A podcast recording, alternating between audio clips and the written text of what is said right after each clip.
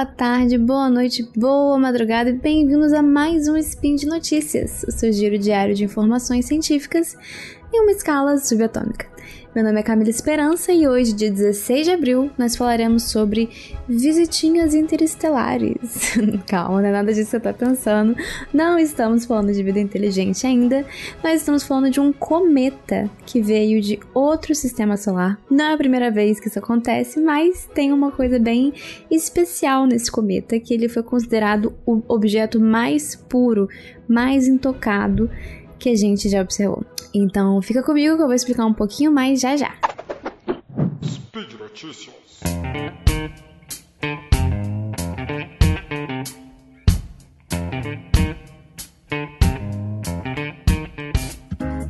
Então, gente, o objeto em questão é o cometa 2L Borisov, ele foi identificado por um astrônomo amador de nome Gennady Borisov em agosto de 2019 e ele foi confirmado algumas semanas depois que ele era um objeto que estava vindo de fora do sistema solar.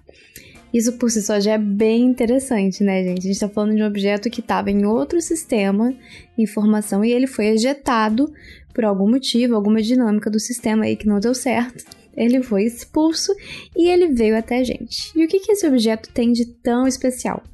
Bem, primeiro eu tenho que explicar por que, que os cometas são muito especiais, né?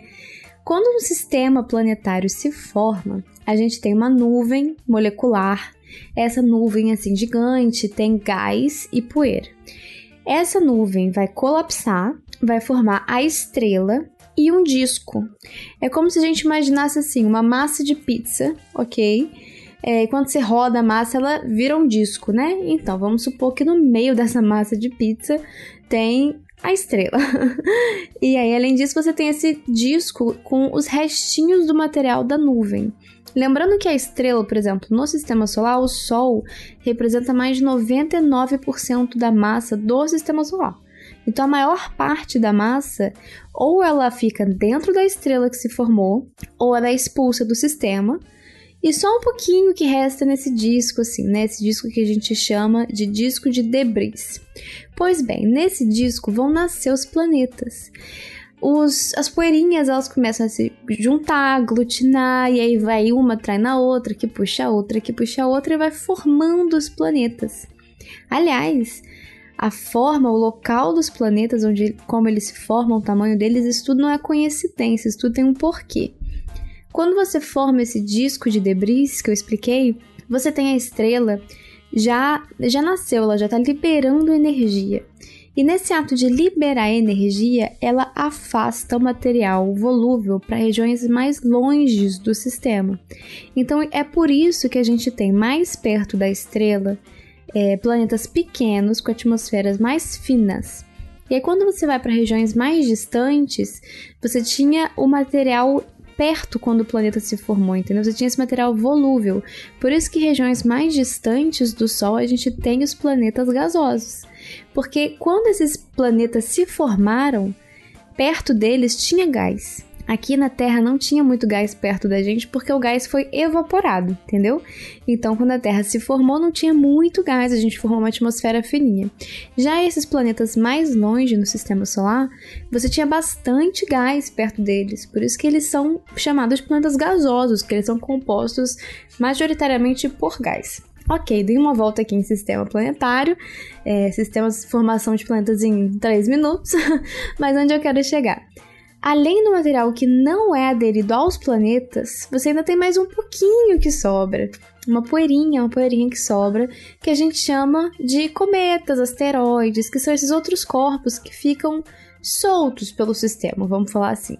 Aliás, se você quiser saber mais, escuta o nosso episódio do SciCast falando sobre asteroides, cometas, enfim, a gente tem dois episódios disso, a gente fala bastante, tem bastante coisa para saber. Agora, esses objetos são especiais porque eles guardam informações de como era esse disco de debris do sistema solar, por exemplo, e dos, dos outros sistemas planetários também. Eles guardam informação química.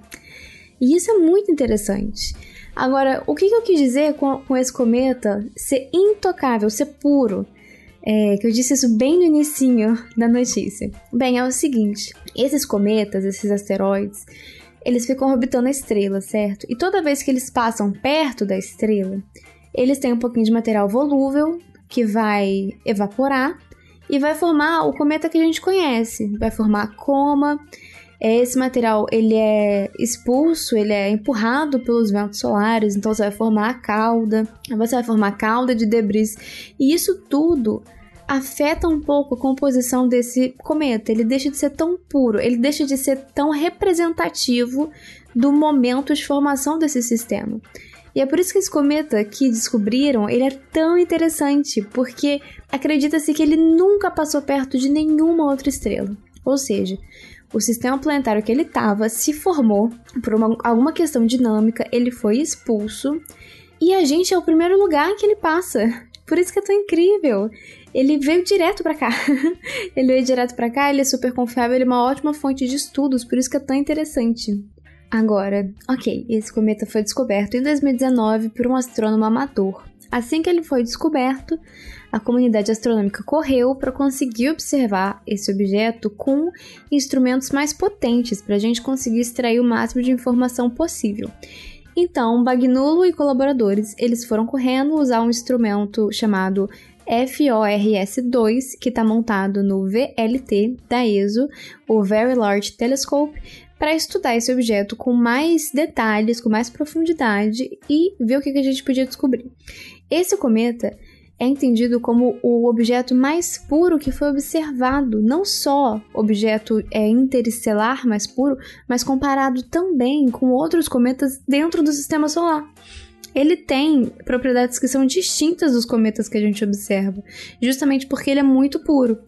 A única exceção é o cometa Halley-Bopp, que ele foi um grande interesse do público nos anos 1990, e ele também era acreditado, ele é do próprio sistema solar, e ele também era acreditado em ser um dos cometas mais puros que a gente já observou, a explicação que tem é que, por mais que ele seja do sistema solar, ele não passou perto, muito perto do Sol muitas vezes, então ele ainda conseguiu manter suas propriedades, sua característica pura.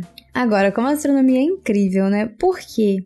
Esse cometa que a gente observou agora, um objeto extremamente puro, ele é semelhante com outro cometa que a gente observou em 1990 que também era extremamente puro. Mas eles são de dois sistemas planetários diferentes. O que, que isso diz pra gente? Que o sistema que esse cometa novo, que a gente está observando agora, o sistema que ele se formou, não é tão diferente assim do sistema solar. Isso é até esperado, né, gente? A gente não espera que a gente esteja em um sistema extremamente especial. Na verdade, na astronomia, o princípio cosmológico é sempre de que a gente não é especial, nem na nossa posição, nem na nossa formação, nem na nossa história, na nossa física, química, nada disso é extremamente especial. Mas é bem legal você ter uma comprovação, né? Tipo, outro sistema solar, outro sistema planetário com uma composição mais ou menos igual à nossa. E as descobertas acabaram por aí? Não, não acabaram por aí. A equipe continuou é, acompanhando o cometa à medida que ele se aproximava do nosso Sol e eles perceberam que a proporção de carbono mudou drasticamente. O que, que isso sugere para gente? Bem, isso sugere que é, além de provavelmente ser uma das primeiras vezes que ele passa próximo de uma estrela, porque ele tinha uma composição extremamente pura, isso me sugere que ele se formou no sistema dele em uma região distante da sua estrela, certo? Senão ele já teria passado por essa transformação antes, e ele não passou. E o que mais a gente pode saber? Bem, o que a gente espera é que ele tenha sido ejetado do próprio sistema, provavelmente pela presença de um planeta gigante, gasoso, e alguma perturbação fez ele ser ejetado e vir viajando direitinho pra gente. Apesar do 2L Borisov ter sido o primeiro cometa que veio fora do sistema solar, passou aqui pelo Sol, ele não é o primeiro visitante interestelar. O primeiro foi o Oumuamua, que tem aquela, teve toda aquela Ai, como que eu posso falar? Aquele marketing falando que o Oumuamua era uma nave interestelar é, se você tem dúvidas, quer saber mais, eu recomendo o vídeo do YouTube com o astrônomo Felipe Fernandes falando sobre isso, explicando porque a evidência é, não é forte o suficiente para você afirmar que o Oumuamua é uma nave espacial de vida inteligente.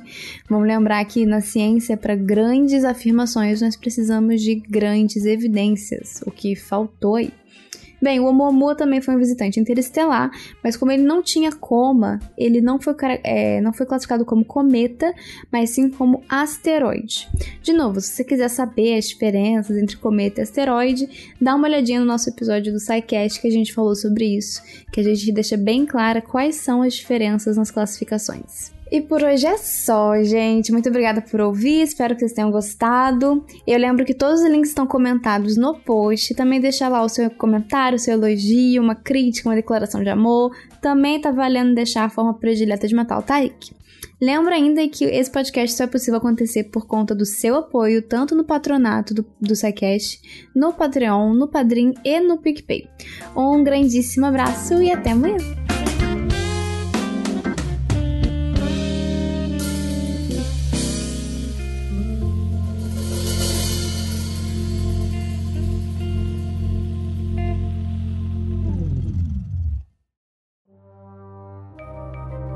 Este programa foi produzido por Mentes Deviantes. deviante.com.br.